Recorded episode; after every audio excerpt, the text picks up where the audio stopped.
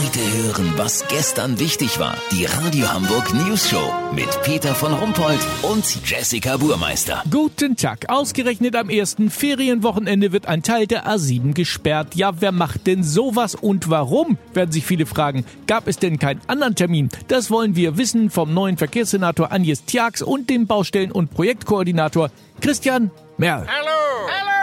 Also zwischen Quickborn und dem Dreieck Nordwest sind von morgen Sonnabend 14 Uhr bis Montag früh um 8 Uhr Asphaltierungsarbeiten geplant am ersten Ferienwochenende. Warum denn gerade an diesem Termin? Ich nehme an, Sie hatten gute Gründe dafür, oder? Ja, absolut. Die Sache ist die, dass ich nächste Woche mit meiner Familie in Urlaub fahre und ja, ich habe natürlich auch keinen Bock im Stau zu stehen. Ja, das verstehen wir natürlich.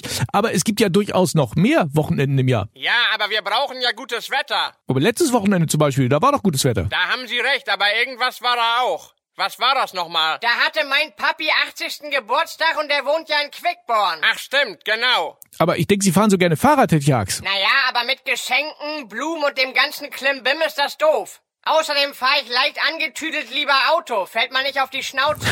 Dann fasse ich mal zusammen. Sie beide haben diesen Termin so gewählt, weil er Ihnen aus privaten Gründen besser passt. Nee, das stimmt ja so nicht. Beton Bernie, der Chef von dem Unternehmen, das den Asphalt aufträgt, konnte nicht, weil er seinen Wohnwagen für die Saison klar gemacht hat. Ja, aber das sind ja auch äh, private Gründe. Ja, aber Sie haben ja unterstellt, dass nur wir zwei was vorhatten. Natürlich. Vielen Dank für den ersten Ferienstaub. Kurznachrichten mit Jessica Burmeister. Wirecard, die verschwundenen 1,9 Milliarden Euro aus der Bilanz sind wieder aufgetaucht. Ich hatte in der falschen Hosentasche gesucht, so ein Vorstandsmitglied zur News Show.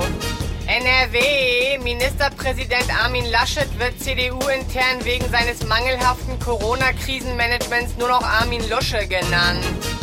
Norderstedt, Norderstedt Mitte soll attraktiver werden.